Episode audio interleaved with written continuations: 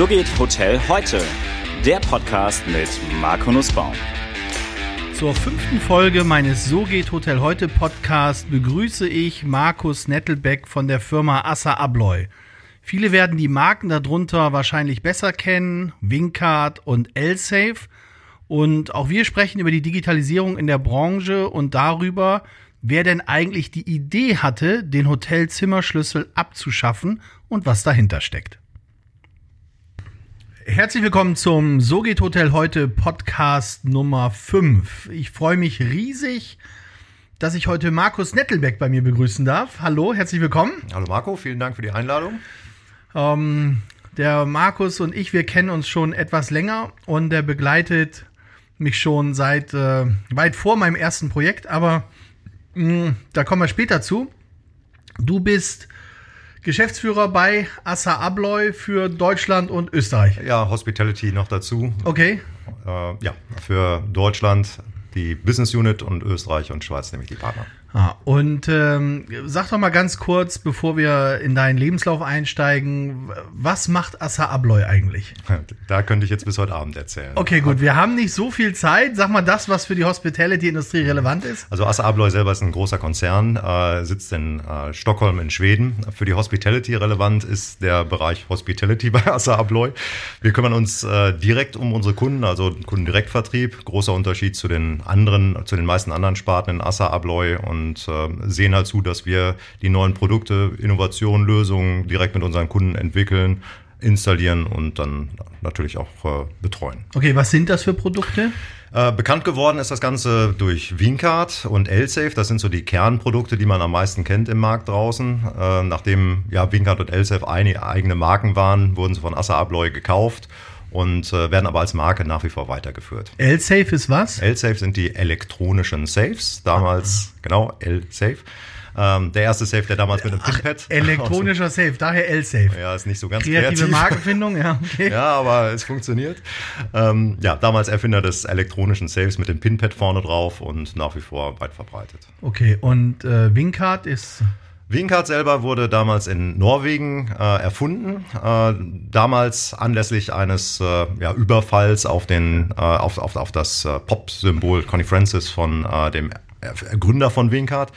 Er hat damals Schlittschuhe gemacht und dann sagte das muss besser gehen irgendwo, äh, weil der Überfall äh, fand statt, indem der Räuber oder ja, der hat den, den, den Metallschlüssel mitgenommen von dem Hotelzimmer und kam dann wieder rein in das Hotelzimmer und hat dann da seine Untat getrieben. Und äh, daraufhin hat er das erste kartenbasierte äh, Schließsystem erfunden. Wann das, war das? Das war 1979, glaube ich, um den Dreh. Ja. Ähm, das kartenbasierte Schließsystem, das erste war mit Lochkarten. Äh, die sind teilweise immer noch äh, im Einsatz draußen. Ja. Ähm, ja, und das äh, ja, hat, hat sich dann über die Zeit so ein bisschen gerettet. Ne? Und es ging dann letztendlich nur über andere Technologien. Lochkarten zuerst, dann kam irgendwann kam dann der Magnetstreifen. Also Lochkarten wurden erst mechanisch abgetastet, dann mit Lichtschranken, dann kam der Magnetstreifen drauf. Dann irgendwann hatte man gesagt, Mensch, wäre doch schön, wenn man ein paar Daten noch mit auf die Karte schreiben könnte. Da gab es dann diese, diese Chips, Chip on Board. Ne? Also da hat man ja. dann praktisch die äh, kontaktbehafteten Chips drauf gehabt, da konnte man was draufschreiben. Und dann wanderte der ganze Chip inklusive Magnetstreifen praktisch in die Karte. Das ist die RFID-Technologie, die man heute überall noch im Einsatz hat. Ja, und dann ging das Ganze weiter bis ins Telefon und da sind wir ja heute. Also das heißt 1979 quasi auch aus einem Pain entstanden. Ja, eindeutig. Ja, eine Disruption erfunden, weil ich einfach Dinge besser machen wollte. Genau. Irre. Ja. Also wie, das ist immer interessant zu hören, wo die ganzen Sachen ihren Ursprung haben. Ähm, wo hast du denn deinen Ursprung? Bist du ursprünglich aus der Hotellerie? Also ich bin praktisch hinter den Zapfhahn groß geworden. okay, also hart am Glas auch? ja, sagen wir vorher. Also mein Vater selber hat einen gastronomischen Betrieb im wunderschönen Bochum und äh, ich habe dann ganz klassisch meine Hotelausbildung gemacht, bin runter zum schönen Tegernsee und äh, da wo, war die, wo hast du die Ausbildung gemacht? Im Bachmeier. Ah, okay. Ja, es ist so ein bisschen, also es war damals ein bisschen schöner. Es wäre schön, wenn da, wenn da wieder etwas vom alten Glanz wieder zurückkehren würde. Dann klassische. Das ist aber, das ist, wenn ich da nochmal unterbrechen darf, ja. das, da fehlt, also mir fehlt das auch so. Ich habe viele von den alten Hoteliers noch kennengelernt und durfte auch noch, äh, einige durfte ich mich glücklich schätzen, dass sie meine Mentoren waren. Aber so ein bisschen fehlen so die alten Recken irgendwie, so die klassischen Hoteliers, die Grand Hoteliers, an denen du dich reiben kannst und so. Das ist äh, schade, dass die nicht mehr so gibt in der Masse. Ja, Platz zum Reiben hat er viel geboten. Ja, ja. Das gebe ich zu, ja. Ja, das, das stimmt wohl. Ja. Ja. Ah, spannend. Okay, also Bachmeier Ausbildung? Ja, dann ging das weiter. Ich habe dann irgendwann gemerkt, Mensch, ach, Küche war nicht so richtig gut, ne? Also in der Ausbildung. Also, also hast du eine Ausbildung zum Hotelfachmann? Hotelfach. Okay. Ja, ja, das war damals, war, Hotelkaufmann gab es auch, aber Fachmann fand ich da damals spannender, zumal mit meiner Vorgeschichte war ja. Fachmann dann naheliegender. Dann habe ich mir Küche angeschaut in der Traube Turmbach. Das habe ich ganz schnell gemerkt, das ist nicht ganz meine Welt. Bin dann in die schöne Pfalz gegangen, da hatten wir so ein Wetter wie jetzt heute hier die ganze Zeit. Schön die Weinberge vor der Tür, das war dann auch spannend. Im Deidesheimer Hof ein paar Staatsempfänge, das war dann auch spannend. Und äh, ja, von da aus ging das dann eigentlich weiter dann nach Dortmund in die Hotelfachschule und äh, dann kam der klassische Seitenwechsel zum äh, PMS-Anbieter. Warum hast du denn dann die Seiten gewechselt? Also das ist so viel, wenn ich heute auch mit Hotelfachschülern spreche oder wenn die alle ihren Bachelor gemacht haben, auf einmal sind die dann weg aus der Hotellerie. Wieso, war, wieso hast du das gemacht? Ja, es war, es war eigentlich gar nicht, dass ich mit der Hotellerie über war. So war das gar nicht. Ich fand, fand, fand das einfach, äh, das PMS, diese IT-Geschichte, fand ich einfach cool. Ne? Und ähm, das, hat, das hat mich eigentlich am meisten angezogen. Ne? Und dann war das auch gleichzeitig in Dortmund. Das war dann auch ganz praktisch. Haben die dich akquiriert oder wie ist das damals vonstatten gegangen? Nee, ich habe damals, ich habe mich selber beworben. Okay, das heißt, ja. du hast dich aber weg aus der Branche beworben. Ja, ganz genau. Ja. Stark. Aber ich empfand das gar nicht so, weil die Frage, die du jetzt stellst, die stellen mir natürlich ganz viele. Sag mal, warum hast du denn die Seiten da gewechselt? Ja. ja und warum bist du denn vor allen Dingen raus aus der Hotellerie? Das stimmt ja gar nicht. Seitdem ja, okay. habe ich so viele Hotels, Hotel, äh, Hoteliers und äh, ja, sag ich mal, Hotellerie um mich herum gehabt. Okay, du bist raus also aus der Tagesoperation gekommen. Aus, aus der, aus Tages der Tagesoperation. Da bin ich aus, das okay, ist richtig, genau. Ja. Ja, da habe ich dann damals, das ist ja schon lange, lange, lange her, da habe ich damals meine ersten Erfahrungen gemacht im äh, PMS-Bereich. Äh, das war bei ProHotel und sehr viel gelernt, muss ich ehrlich sagen. Das muss ich dann äh, diesem Team damals halt lassen. Man hat die sehr viel ja heute gemacht. immer noch, die ProHotel. Ja, die, natürlich gibt es sie heute noch. Das äh, Team von damals ist, glaube ich, die meisten sind auch noch da. Und äh, das war wirklich äh, sehr, sehr, sehr lehrreich. Ja. Weiter ging es dann äh, bei einem Mitbewerber, da bin ich zu Fideo gegangen, Nummer größer. Ich wollte eigentlich immer in den Vertrieb und äh, da ging es äh, damals dann in Dortmund nicht weiter. Äh, in Neuss hatte man mir dann äh, eher eine Möglichkeit dafür gegeben, habe mich dann um im ersten Moment dann um ähm, äh, Projekte gekümmert im Key Account Bereich, also als Projekt, äh, Projektkoordinator, so hieß das.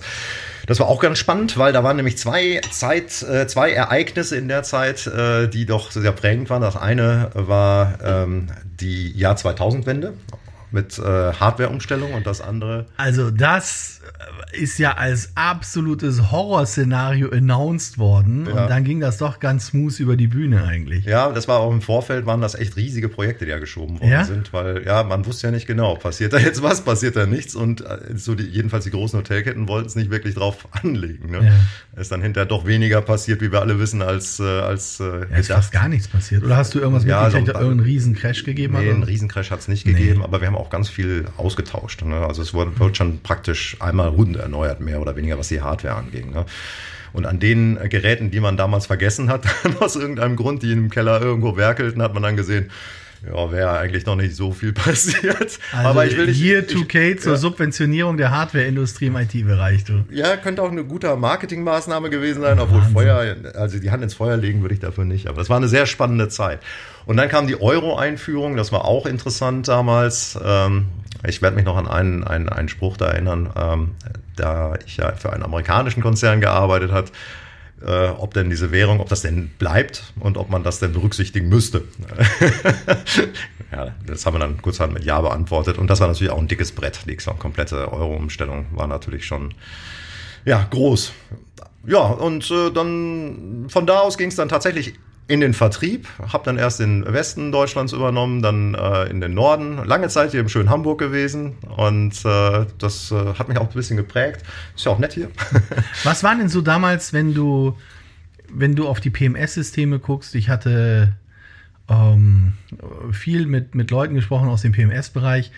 Die haben immer gesagt, Mensch, die Hoteliers haben alle ihre unterschiedlichsten Anforderungen, die sie wollen für Reportings, für Listen, Statistiken, für Eingaberoutinen und, und, und. Der, wie, wie hieß der Kollege aus Berlin, Karit Niomat, der hatte mal gesagt so, also wenn ich dir die Liste zeige an den Anforderungen, die die Hotellerie anstellt, da sind über 700 Punkte drauf. Was glaubst du, warum schafft es die Hotellerie nicht, einen einheitlichen Standard zu etablieren? Also wenn ich heute hergehe und ein iPhone kaufe, dann kann ich als Hotelier auch nicht anrufen und sagen, nee, ich hätte das gern da und den Button möchte ich da haben und die Software hätte ich gern so und das möchte ich gern so. Also überall wird ein standardisiertes Produkt genommen und nur die Hotellerie will alles individualisiert haben? Mhm, das ist eine sehr gute Frage. Das habe ich mich auch oft gefragt. Irgendwann habe ich aufgehört, mich das zu fragen, weil wir letztendlich damit ja auch unser Geld verdient haben. Ja, das, ja, das merke ich, was so Änderungen kosten. Das ist, das ist ja, ja glaube ich, fast aber, wie eine Autoindustrie. Aber, das Auto kaufen ist gar nicht mehr so schlimm. Das, da verdienen die nicht so viel. Aber mit den ganzen Unfällen und Änderungen und hier und da, das ist ja Wahnsinn. Das, das Blöde an der Sache ist, es bläht natürlich Systeme auch irgendwo auf. Ne? Und man hat Redundanzen drin und es ist tatsächlich wirklich so. Dann kommen die Anforderungen, ja, aber ich hätte gerne den Button hier und der Report muss aber äh, diese Spalte ein bisschen weiter links haben, dafür muss da ein Komma weniger rein. Also das sind schon Anforderungen teilweise, wo man sich wirklich fragt, also warum tut es was Standardisiertes nicht? Ja. Also ist eigentlich dann die Hotellerie selbst dafür verantwortlich, dass sie so einen großen IT- Wust hat, weil sie ihre Partner dahin zwingt, die das dann natürlich gerne auch annehmen, für, weil sie mehr Umsatz machen können. Aber am Ende des Tages haben wir ja keinen einheitlichen Standard. Also ist ja schon schwierig, wenn ich glaube, wenn man Personal sucht und sagt, okay, du hast heute auf dem System gelernt, dann arbeitet der andere mit dem System, dann musst du dich da wieder einarbeiten, dann ist er. Also ich verstehe nicht, warum es bis heute kein selbst erklärendes oder eine intuitive Benutzerführung auf Basis der PMS-Systeme. Das muss man nochmal sagen, für die Zuschauer, die nicht so ähm, in den Anglizismen drin sind. Ich hatte kurz vor, ich glaube beim vorletzten Podcast oder so hat jemand gesagt, Mann, nicht so viel Anglizismen, wir hören das alle, oh. PMS steht für Property Management System und ist das, das Hotelverwaltungssystem im genau. Grunde. So. Aber nur und dafür gibt es halt keine Standardlösung, ja? Ja, ich meine, es ist auch, es ist, es ist ja auch so, dass jeder Anbieter versucht, seinen, seinen USB, da haben wir es wieder, ja, ja, ja. sein Alleinstellungsmerkmal sein, entsprechend auszubauen. Oh, da spricht der Verkäufer, sehr gut. Gerade verstanden, keine Anglizismen. Ja. ähm, und äh, klar, dann kamen kam Anbieter auf den Markt, die haben es halt einfacher gemacht irgendwo, aber die wurden dann halt auch von den verschiedenen Anforderungen überrollt wieder, ne? weil dann kommt der Kunde, der gesagt, Mensch, wenn du es verkaufen willst, dann musst du aber das und das irgendwie da reinbauen. Ja, und dann überlegt man sich das als Anbieter, hm, mache ich das jetzt, mache ich das nicht? Und äh, zu der Zeit hat man es dann eher gemacht als nicht. Ja. Genau, und jetzt hat man irgendwie eine riesen Salar, also so eine riesen IT-Welt, die wie so ein Top Spaghetti, wo alles verklebt ist. Mhm. Und wenn ich mir die Benutzerführung angucke oder die Oberflächen angucke, wir haben ja auch oft die Diskussion bei uns in den Betrieben, dass die Teammitglieder sagen, Mensch, das ist so ätzend. Und wenn man dann mal wirklich selbst hinter den Empfang geht, das, also, das sind richtig hässliche, widerliche Benutzeroberflächen. Also im Verhältnis zu, ja, wenn ich mir Apple angucke oder sowas, das sind hässliche Oberflächen und ich verstehe nicht, dass, dass immer noch Mitarbeiter unserer Branche damit genötigt werden zu arbeiten und dass keiner irgendwie hergeht und das mal abändert. Ja, es, äh, ich denke schon. Also wenn man sich jetzt die neue Generation der äh, Front Office Systeme anschaut, ja. äh, da geht man schon äh, eher in diese Richtung. Ja, es wird modularer. Ähm, es gibt ja Personen, die haben halt, sag ich mal, mit den alten Systemen entwicklungstechnisch zu tun gehabt, mit den neuen Systemen zu tun gehabt, neue entwickelt und haben daraus auch, äh, ja, hört sich immer so weitragend an, gelernt. Das heißt, man äh, konzentriert sich jetzt auf, auf Kernkompetenzen eines äh, Property Management Systems. Also man hat praktisch die hält das ganze äh, Inventar sozusagen und äh, sieht zu, dass das Ganze in irgendeiner Form rechtskonform funktioniert. Und alles, was man zusätzlich braucht, dockt sich dort dann virtuell an. Ja, ja klar, es dockt sich an, nur da muss ich Schnittstellen bauen. Ja, auch das ist aber charmanter geworden und das ist auch das, was, was sehr spannend ist im Moment. Äh, alles äh, wandert in die Cloud und die Schnittstellen-Thematik äh, ist äh, aufgrund dieser API-Technologie äh, so offen geworden, dass man äh, auch von mehr oder weniger generischen Schnittstellen redet reden kann, wo jeder bei Bedarf sich praktisch andocken kann. Also das, was früher ein Riesenaufwand war, wo man eine IT-Firma brauchte, die ersten Consulting gemacht hat. Und wo man auch richtig viel Geld für bezahlt hat. Also das wenn ich zehn Jahre zurückgehe, und sehe, was wir an Schnittstellenprogrammierung, was wir dafür einmal in-house selbst und was wir aber auch Geld zahlen mussten an die PMS-Anbieter, Das war irre. Ja. Richtig. Und dann wurde was programmiert, das hat sehr viel Geld gekostet, dann wurde das äh, irgendwo implementiert, dann hat der eine auf der einen Seite irgendwas geändert, dem anderen nicht Bescheid gesagt, dann funktionierte wieder nichts. Also äh, die Haben wir heute noch ein Stück weit beim Mobile Check-In. Ja, das ja. sind da nicht ganz raus aus der Nummer, das ist richtig, aber man kann viel schneller agieren heutzutage. Und das ist, äh, das ist auch äh, für uns ganz spannend. Also als, als Anbieter von, von Schließsystemen äh, gehören wir irgendwie natürlich auch in diese ganz, in diese, in diese äh, Umgebung mit rein. Und man sieht, äh, die PMS-Kerne sind ja nach wie vor eigentlich das Herz, sollten eigentlich das Herz sein von einem Hotel oder von, von, von einer Hotelkette. Ähm, die sind da viel offener geworden und äh, lassen im Prinzip das connecten, was jetzt der Anwender tatsächlich benutzen möchte. Und das geht so ein bisschen so wie in, was du erwähnt hast, wie bei, bei Apple im, im, äh, im, im Store. Ne? Also da sage ich, okay, das, diese App möchte ich mal zusätzlich funktionieren als CRM oder diese App möchte ich funktionieren, äh, möchte ich mal ausprobieren im Bereich äh, äh, Yield Management, Ertragsvergrößerungsmanagement. Yield tue ich mich immer schwer in Deutsch. Umsatzoptimierung, ja, Revenue Management. Wunderbar, genau so. Maximal möglicher Umsatz pro verfügbarem Zimmer habe ich gelernt. Ah, ja, genau. Die verderblichste Ware der Welt. Wenn ich sie heute nicht verkaufe, ist mein Zimmer morgen abgelaufen. Ja, das genau.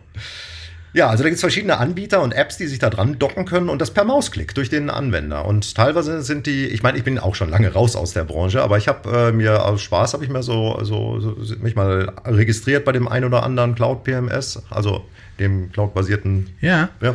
Und habe das mal einfach versucht, selber einzurichten. Und das ist eigentlich relativ machbar. Also, also ist relativ so, machbar? Ja, also man setzt sich mal hin und dann versucht das mal. Also es, man kommt relativ weiter mit. Und also das heißt, der, der, die Hotellerie in Deutschland ist ja immer noch sehr stark fragmentiert. Und ähm, wir hatten ja vorhin kurz vor dem Interview auch mal über Oyo gesprochen. Die gehen ja ganz brutal an den Markt momentan. Die sind ja auch nichts anderes als ein Technologieanbieter am Ende des Tages. Die probieren, möglichst viel Masse reinzubekommen. Ich weiß gar nicht, ob die mit einem eigenen PMS arbeiten oder nicht. Das weiß ich leider auch das müsst, Das müsste ja. man noch mal rausfinden, ob die es zur Verfügung stellen.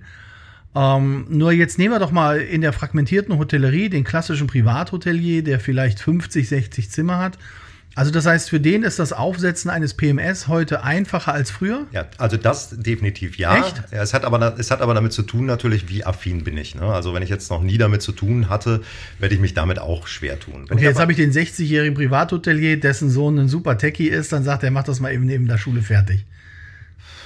Ja, also ich, ich ich würde jetzt nicht klar Nein sagen. Also man kommt da schon recht weit. Sicherlich gibt es irgendwelche Punkte, wo man sagt, okay, an der Stelle bin ich jetzt nicht so sicher. Aber ich brauche definitiv kein Team von fünf Leuten, die dann installi installieren, was aufsetzen und dann damit loslegen. Jetzt rede ich natürlich nicht von dem voll ausgeprägten 500 Zimmer.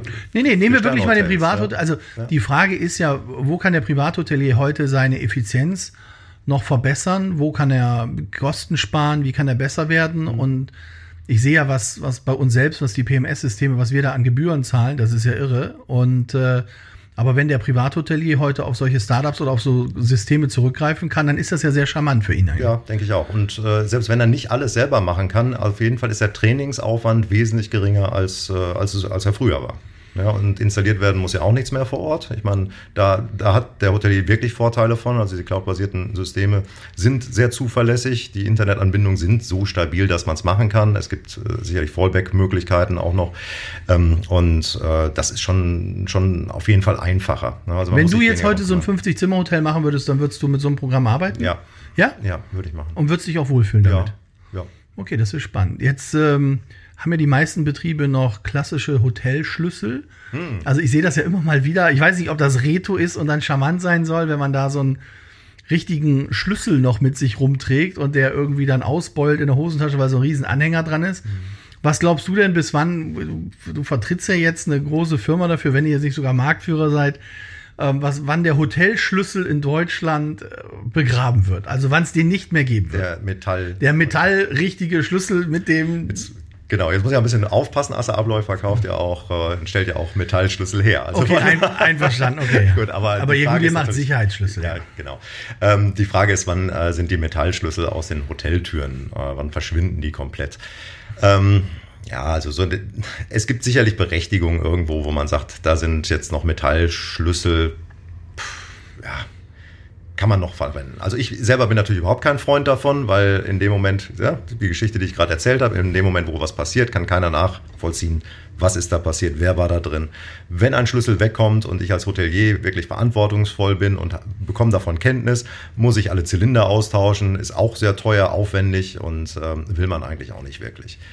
Ähm, ich denke, die Produktvielfalt auf dem Markt, jetzt auch mal von, von uns, unseren Marktbegleitern, die ist so groß. Also man müsste in dem Hotelzimmerbereich, da wo Hotelgäste schlafen, ähm, muss man nicht mit äh, Metallschlüsseln arbeiten. Also wenn man da sagt, okay, ich biete das jetzt aus, äh, aus, aus traditionellen historischen Gründen an, weiß ich nicht, ob man sich selbst oder dem, dem Gast damit einen Gefallen tut. Weil ich fühle mich mit Metallschlüsseln immer irgendwie so ein bisschen unsicher. Okay, und äh, dann gibt's die Karte, wie mhm. du gerade beschrieben hast, also mit dem Magnetstreifen oder dem RFID-Chip drinne. Ähm, was glaubst du, wie lange gibt's die noch? Ähm, das war damals die Frage, Magnetkarte zu RFID, wann wird es die nicht mehr geben? Das war, ja, auch, ich meine, wir kennen uns ja auch schon länger ja. Zeit, das war so acht, neun Jahre oder sowas, da hast du, hast du mir vielleicht sogar die gleiche Frage gestellt. Und zu der Zeit hat man halt die ganzen EC-Karten, das ging alles noch mit Magnet. Chip and Pin war im Gespräch, war aber weit weg. Und ähm, was wir sehen von unseren äh, Verkaufszahlen ist, dass, sag ich mal, Magnetsysteme heute nicht mehr frisch verkauft werden. Also wir verkaufen sie eigentlich gar nicht mehr. Es gibt sie noch, aber nur im Nachverkauf, wenn man was ergänzen möchte oder sowas. Also neue Hotels de facto alle mit äh, Chipkarte. Es ist wesentlich sicherer. Und gerade in der heutigen Zeit, ich meine, ich habe also die Handys, die haben so starke Magneten unten dran, also das ne, verträgt sich mit dem Magnetstreifen nicht sonderlich gut. Früher waren es die Teppiche, die statisch aufgeladen waren. Die dafür gesorgt haben, dass der Gast wieder zur Rezeption zurück musste. Heute bei den Magnetkarten ist es äh, das Handy, die Lautsprecher, die da drin sind und dann gehe ich auch wieder zurück. Das ist nervend und ist auch nicht so sicher. Ne? Also man kann eine Magnetkarte, kann man im Vorbeilaufen, kann man die kopieren und äh, ist nicht mehr Stand der Im Zeit. Vorbeilaufen? Ja, du brauchst ja im Prinzip einfach, also das ist der einzige Punkt. Du musst die Magnetkarte einmal physisch in der Hand haben, dann ziehe ich die im Prinzip durch und dann könnte ich die damit Klar, so ein. Gerät kannst du heute im Internet und, kaufen. Ja, schon ja. lange. Also das ist ein ganz, ganz alter Hut. Ja, und äh, bei RFID-Medien ist die Sache ein bisschen äh, komplizierter. Da hat man verschiedene Sicherheitsebenen, verschiedene Sicherheitslayer und zusätzlich auch eine Weiterentwicklung, was die Chip-Technologie angeht.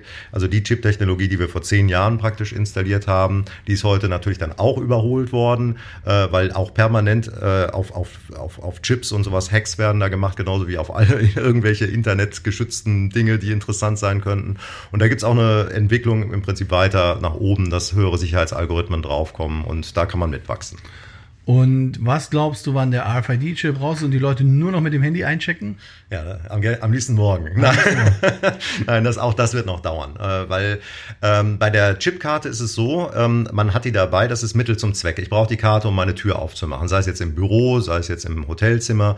Ähm, wenn ich äh, das Handy mir anschaue, ist es so, ich, äh, ich brauche immer eine Infrastruktur noch drumrum. Also bei euch ist es die wunderbare App, die, die ich habe. Der Gast muss wissen, aha, da gibt es eine neue Technologie, die ich nutzen kann. Äh, dann schaut er sich die App an zum Beispiel und sagt, okay, wunderbar, macht das Leben leichter. Der braucht das Erlebnis, ah, das funktioniert ganz gut, ja. Und äh, dann macht er das nächste Mal das Gleiche nochmal. Oder ich muss äh, ringsrum ein, ein, muss das Marketing technisch so aufziehen, dass ich die Gäste mehr und mehr praktisch dazu bewege, mit meinem mobilen Schlüssel die Tür aufzumachen. Ja? Gut, okay, das ist, das, aber jetzt guck mal, wenn wir jetzt den mobilen Schlüssel nehmen, um die Tür aufzumachen, mhm. jetzt gehen wir her und haben den Privathotelier und sagen ihm, so installier das mal, dass du den Mobilschlüssel hast. Dann muss er das ja zwangsläufig über eine App machen, die auf dem Handy ist. Momentan. Momentan, genau. Mhm. So, das heißt, wenn ich jetzt Gast bin und ich bin öfter in vielen Hotels unterwegs, mhm dann müsst ihr, und ich bin in unterschiedlichen Hotels unterwegs, dann heißt, ihr müsst mir die unterschiedlichsten App runterladen. Äh, Im Moment ist das so, tatsächlich. Ja. Ähm, man müsste sich unterschiedliche Apps runterladen oder man hat Apps, sage ich mal, die eventuell mehrere Hotels bedienen könnten. Ja, okay, einverstanden. Das ist das, wenn du eine, eine dritte Geschichte hast. Mhm. Was ist denn aber, gibt es nicht irgendeinen, der es konsolidiert, wo man sagt, okay, da gibt es eine App und da kann ich dann in die alle mit rein. Das wäre mal interessant, weil es gibt unterschiedliche Schließsysteme. Also neben euch gibt es noch verschiedene andere. Dann gibt es unterschiedliche PMS-Systeme, dann gibt es unterschiedliche, also dann, und jedes muss nachher irgendwie seine App haben. Es wäre ja cool, wenn man sagen könnte, okay, ich habe hier eine App und mit der kann ich überall rein, wenn es geht. Ja, die Bestrebungen gibt schon. Ja. Die Frage ist halt, die ich mir stelle, die Frage, die ich mir stelle, und da kommen wir dann wieder auch in die Distribution und in die Plattformökonomie rein. Und jetzt sind wir wieder bei Oyo und bei Airbnb zum Beispiel. Mhm. Ähm, wie leicht schaffen die es nachher, ihre einzelnen Einheiten so auszustatten, dass der Gast tatsächlich mit einem Handy, nämlich dann mit der Airbnb-App oder mit der Oyo-App, äh, seine Tür öffnen kann. Und wie kriegen die großen Hotelkonzerne das gelöst? Denn ich glaube, wenn man sich anschaut, ein Großteil des Wachstums der Hotelkonzerne ist ja im Bereich des Franchise. Und die Franchise-Modelle sind jetzt nicht so, oder die Franchise-Verträge, zumindest das, was ich bisher gesehen habe, sind jetzt nicht so stark wie bei McDonalds oder so. Und jetzt müsste ich ja theoretisch dann hergehen und sagen, ich biete jetzt für meine Marke im Rahmen der Plattformökonomie, da sind mhm. wir wieder, weil wir ja als Plattform gegen die anderen Plattformen arbeiten, da, mit denen stehen wir im Wettbewerb, will ich jetzt anbieten, dass der Gast bei meinem Hotelkonzern überall mit meiner App öffnen kann. So, mhm. dann müsste ich ja quasi auch meine ganzen Franchise-Nehmer dazu verpflichten, erstmal ihre ganzen Schließkartensysteme umzurüsten und alles Mögliche. Und wenn dann einer sagt, nee, da gehe ich nicht mit, dann hat sich das Thema eigentlich erledigt. Dann kriegst du es flächendeckend nicht hin. Also es ist markentechnisch nicht sauber. Mhm, das ist richtig. Ist richtig, oder? Ja, ja das ist richtig. Und äh, da sind wir natürlich auch als Hersteller gefragt, sage ich mal, gewisse Pakete zur Verfügung zu stellen. Ne? Jetzt, wenn ich von Hotelketten spreche, da kann ich das mehr oder weniger zentral steuern. Da wird dann gibt es eine Ausschreibung, dann gibt es Pflichtenheft und so weiter. Und dann gibt es spezifizierte Hersteller, die dann dementsprechend, dann kann ich das anordnen und sagen, okay, das musst du einbauen oder das solltest du einbauen in verschiedenen Abstufungen. Und wenn du das nicht tust, dann verlierst du deine Punkte bis hin zu, dann verlierst du den Brand. Also da habe ich verschiedene Hebel, das zu machen. Wenn es natürlich jetzt ein bisschen weicher wird, dann äh, muss ich natürlich versuchen, auch ein bisschen mehr Vorteile zu bieten dadurch. Das heißt, ich muss es äh, relativ einfach zu installieren machen. Jetzt rede ich einfach mal ein bisschen nach vorne geschaut, ja, dass man sagt, okay, ich habe hier ein Paket für verschiedene, ähm, sage ich mal, Hotels, die zu so einem Franchise-Konzept gehören, ähm, die dann, sage ich mal, ihr Schließsystem entweder ertüchtigen können oder so einfach umrüsten können, dass es äh, relativ schnell geht. Momentan sind das relativ große Projekte, wie du weißt, wenn man ein Schließsystem ja, installieren will. Hat auch mit den Anforderungen vor Ort zu tun, die ein bisschen anders sind als im, in der normalen Bürotür oder in der Haustür. Also Haustür ist auch schon gut, aber in der normalen Tür im ähm, Wohnhaus. Ähm, muss eine Zeit lang halten, muss einen gewissen Qualitätsanforderungen äh, standhalten und ein Sicherheitsaspekt muss drin sein. So, jetzt geht die Technologie geht ja auch weiter, was, sage ich mal, die mechanische Entwicklung angeht und die Technologie. Das heißt, das wächst immer mehr zusammen und da äh, besteht natürlich jetzt auch die Möglichkeit, äh, Produkte zu schaffen, die sehr, sehr ähm, smart installiert werden können und dann äh, praktisch schnell an, an äh, solche Franchise-Nehmer ausgerollt werden können. Also Pakete. Ne? Wenn ja. der Franchise-Geber in der Lage ist, solche Pakete seinen Franchise-Nehmern anzubieten, erhöht das die Attraktivität und er kann relativ leicht mit in, diese, in, dieses, äh, in dieses Konstrukt mit aufgenommen werden. Dann müssten ja die Marken oder die großen Konzerne ein irrsinniges Interesse daran haben, mit euch solche Lösungen zu finden. Ja. Okay. Denn also, also so wie ich das sehe, jetzt äh, Oyo was man gelesen hat, ja, die werden ja gebackt, das ist eine 5 Milliarden Bewertung momentan. Airbnb ist da eingestiegen. Und schauen wir uns an die Themen wie Uber oder auch WeWork, die wahnsinnig in ihre ganzen Sachen investieren. Ich glaube, WeWork hat, macht mehr Verlust, als sie Umsatz machen, werden aber gehypt ohne Ende. Uh, Uber hat, glaube ich, in seinem ganzen Leben noch nicht einmal Geld verdient. Um, ähm, die Frage ist halt dann, wie kommt die klassische Hotellerie dann dagegen an, wenn jetzt so ein Partner wie Oyo oder auch wenn Airbnb sagt, jetzt rollen wir mal richtig aus und wir geben den Leuten, mit denen wir zusammenarbeiten, die auf unserer Plattform sind, denen finanzieren wir das einfach. Weil das ist ja, ist ja ähnlich wie es bei, ähm, wie es bei, wie es bei Uber ist. Also zumindest habe ich das in New York so kennengelernt dass viele Fahrer ihre Fahrzeuge über, oder über Uber finanzieren. Die kaufen die Riesenmassen ein, die kriegen es günstiger, die finanzieren es und zahlen das mit ihren Provisions, ja, über ihre Provision zurück. Da sind wir wieder bei disruptiven Modellen. Ja, total. Ja, und äh, das könnte so passieren, tatsächlich. So, und dann frage ich mich, ob die Hotellerie nicht wieder ins Hintertreffen kommt, weil das als dem anderen Thema einfach A, das Funding ein anderes ist und weil wieder mal, sage ich mal, zumindest die Portale sehr stark auf die Usability aus Gastsicht gucken und wir einfach zu sehr in Problemen immer denken und die aber Lösungen herbeiführen, die das Leben für den Endverbraucher einfacher machen. So, wenn wir gucken, die Generation, die jetzt viel reist oder die auch viel reisen wird, ist eine Generation, die sich mit ihrem Mobile hervorragend auskennt.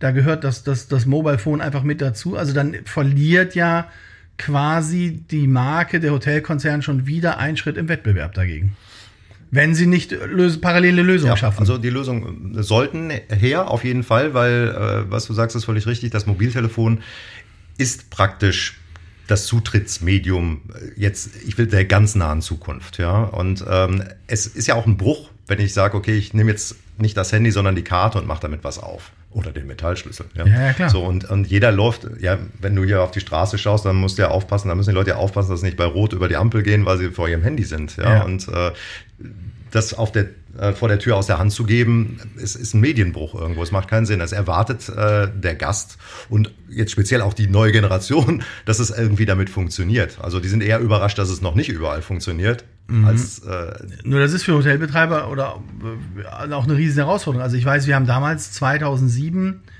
haben wir die Baubeschreibung gemacht für unser erstes Hotel, haben es 2008 gebaut. Ja. Da sind wir auch hergegangen. Da hatten wir schon über Mobile Check-in gesprochen. Da, was hattest du da für ein Handy dabei? Das war ganz das war ein äh, Nokia war das damals. Genau, und da wurde noch so, so eine Wallet draufgelegt. Da gab es das iPhone. Wann gab es das iPhone? 2009 ist das, das iPhone. Gab, das gab's noch nicht. iPhone war 2009 das erste Mal, ja. Und jetzt hast du eigentlich quasi eine Baubeschreibung aus 2007, baust dein Hotel in 2008 oder so haben wir es gemacht, eröffnen 2009. Und wenn wir damals nicht schon unsere Gespräche gehabt hätten und weit voraus gebaut hätten, dann hätten wir in die, in die Zeit des iPhones rein eröffnet und hätten eine völlig fehlende Infrastruktur für die zukünftigen Lösungen gehabt. Deshalb ist es mal wichtig, dass man sich einen guten Partner aussucht, der nach vorne schaut. Einverstanden, aber deshalb ist, glaube ich, auch wichtig, dass man sich ständig immer wieder neu orientieren muss. Ja. Denn die Digitalisierung treibt ja den Veränderungsprozess massiv voran. Das ist richtig, das müssen wir auch tun und da muss man auch schauen, dass man nicht auf den falschen Zug setzt. Ne? Also da fahren äh, ja also verschiedene Ströme gleichzeitig ab. Und Gut, wir haben damals auf RFID gesetzt, Ja, das auf, war- auf NFC-Technologie. ja, das war, also die NFC-Technologie ist nach wie vor eine der, der sichersten Technologien, die wir in dem Bereich haben. Nur das hat mit den Handys jetzt nicht geklappt in der Das hat damals mit den Handys, insofern hat es auch geklappt, nur äh, NFC hat immer vorausgesetzt, dass äh, das sogenannte, ja, wieder ein englisches Wort, das Credential, also die Ja. Information, die das Schloss aufmacht, dass die in einem sicheren Element der SIM-Karte äh, praktisch gehalten Klar, und wird. die anderen wollten es lieber eine Hardware haben. Ja, ja, ja, das hätten wir ganz gerne Genau. gehabt. Und ähm, klar, dann hat man immer mit den Anbietern zu tun gehabt, wie Telekom und Vodafone und so weiter, wie sie alle heißen. Und die sagten, okay, da müssen wir aber ein Auge drauf halten, weil das ist ein hochsicheres Element. Wir sagten, alles klar, wir aber auch, weil unser Zutritt ist auch hochsensibel. Und selbst wenn beide Parteien wollten, und das war damals der Fall, war das eine ziemlich komplizierte Nummer. Ne? Und äh, das ist einfach nicht zum Fliegen gekommen. Ich meine, das kann man sich auch vorstellen. Nimm ein Hotel in Hamburg und äh, du machst ein, du machst einen Deal mit, mit Vodafone und Telekom und selbst mit Telefonica. So, dann, dann hast du aber immer noch internationale Gäste, die kommen mit AT&T oder mit Orange oder Ja, so. das Das, das so. funktioniert Ja, einfach ja, nicht. ja. Ne? Es muss da in irgendeiner Form muss es in die Hardware rein und das hat dann 2016 hat es dann mit BLE praktisch geklappt, also Bluetooth Low Energy. Das ist seit äh, iPhone 4S. Gucke ich mal zum Techniker. Also ich weiß, ja. also ich weiß, dass wir haben das, es, ja. wir haben es, wir haben es, glaube ich, mit der Eröffnung unseres Hotels in Hannover. Mhm. Wir haben es im Herbst, also im Oktober 2015 eingeführt. Da hatten wir es dann parallel in allen Häusern. Da Genau. ging es gerade. Es war, Ja. war eine spannende Geschichte, ja. Und, und äh, der Dammbruch, sag ich mal, war, ihr war, wart so viel, ich weiß, sogar das erste deutsche Haus, die es hatten hier. Ja. ja. Und äh, das kam aber damals mit äh, Starwood war das damals, die haben es global eingeführt. Ja, und die haben, also das muss man auch sagen, Starwood richtig coole Videos dazu gemacht, richtig cool eingeführt. Also das war, Starwood ist da schon echt ein guter Vorreiter gewesen in den ganzen Sachen. Ja. Und dam- damit hat's dann auch Masse gewonnen. Ja? Ja. Und das Momentum hat, also reißt selbst jetzt nicht ab, wo Marriott äh, Starwood gekauft hat. Also es geht dann noch weiter. Und wie klar, die anderen Hotelketten schauen natürlich auch, wie passen sie in die äh, Digitalisierungsreise rein. Sehr spannend. Also wir sind da auch irgendwie mittendrin. Ne? Wir gehören auch irgendwie mitten dazu. Wir sind nicht der wichtigste Part, sicherlich nicht. Aber klar, ohne uns gibt's halt Schwierigkeiten, ins Hotelzimmer reinzukommen. Ist für uns auch immer spannend zu sehen, okay, wo geht die Reise hin? Was für neue Technologien gibt es? Du bist ja auch mal sehr offen für sowas. Und ähm, ja, also man kann wirklich gespannt sein, was da noch kommt. Und da zeichnen sich schon einige Dinge ab am Horizont. Ja, prima. Markus, vielen, vielen Dank. Das war total spannend. Und äh, jetzt lass mal, ich hatte mit den Kollegen davor das immer so gemacht, lass mal einen Blick in die Glaskugel werfen. In zehn Jahren sitzen wir dann noch hier in der Branche. In zehn Jahren. Ja. Wie alt bin ich denn da? Muss ich mal überlegen. ja, also- 41? Danke, was willst du trinken? ähm, ja, in der Branche hoffentlich. Ja. Ähm, ich, Und- ich, ja, äh, ich, ich muss echt überlegen. In zehn Jahren will ich, will, will ich auf jeden Fall noch in der Branche sein, weil ich, ich, ich wenn man einmal drin ist, ich glaube, da kommt man nicht so wirklich raus. ja, das stimmt. Und äh, ich bin ja auch so ein ganz klein bisschen so ein Techie und ich finde, das, äh, das wird immer spannender. Und äh, ich, ich weiß nicht, ob ich in zehn Jahren dann noch mitkommen werde. Vielleicht brauche ich da irgendwie einen Dolmetscher. Aber äh, ja, ich hoffe schon. Ja, und wie sieht Hotellerie in zehn Jahren aus? Wer sind die großen Player? Wie sieht das alles aus? Was glaubst du? Ähm, ja, also wenn, wenn man schaut, wer von rechts überholen kann aus dem, auf, aus dem Off, wage ich da überhaupt keine, keine große Prognose anzu, abzugeben. Chinesische Hotelketten, indische Hotelketten, wer weiß. Ja, also das ist, äh, ist jetzt gewagt, glaube ich. Also für zehn Jahre eine Prognose abzugeben. Ich glaube, es wird definitiv anders aussehen als jetzt die Hotellandschaft. Aber wie genau, kann ich dir nicht sagen. Vielleicht macht die Digitalisierung eine große Klammer drum. Wir werden sehen. Markus, vielen, vielen Dank für das Interview. War super. Schön, dass du dir die Zeit genommen hast. Und auf bald. Ja, danke. Und wenn euch der Podcast gefallen hat, bewertet uns und erzählt uns auch, wen wir vielleicht noch für euch interviewen dürfen.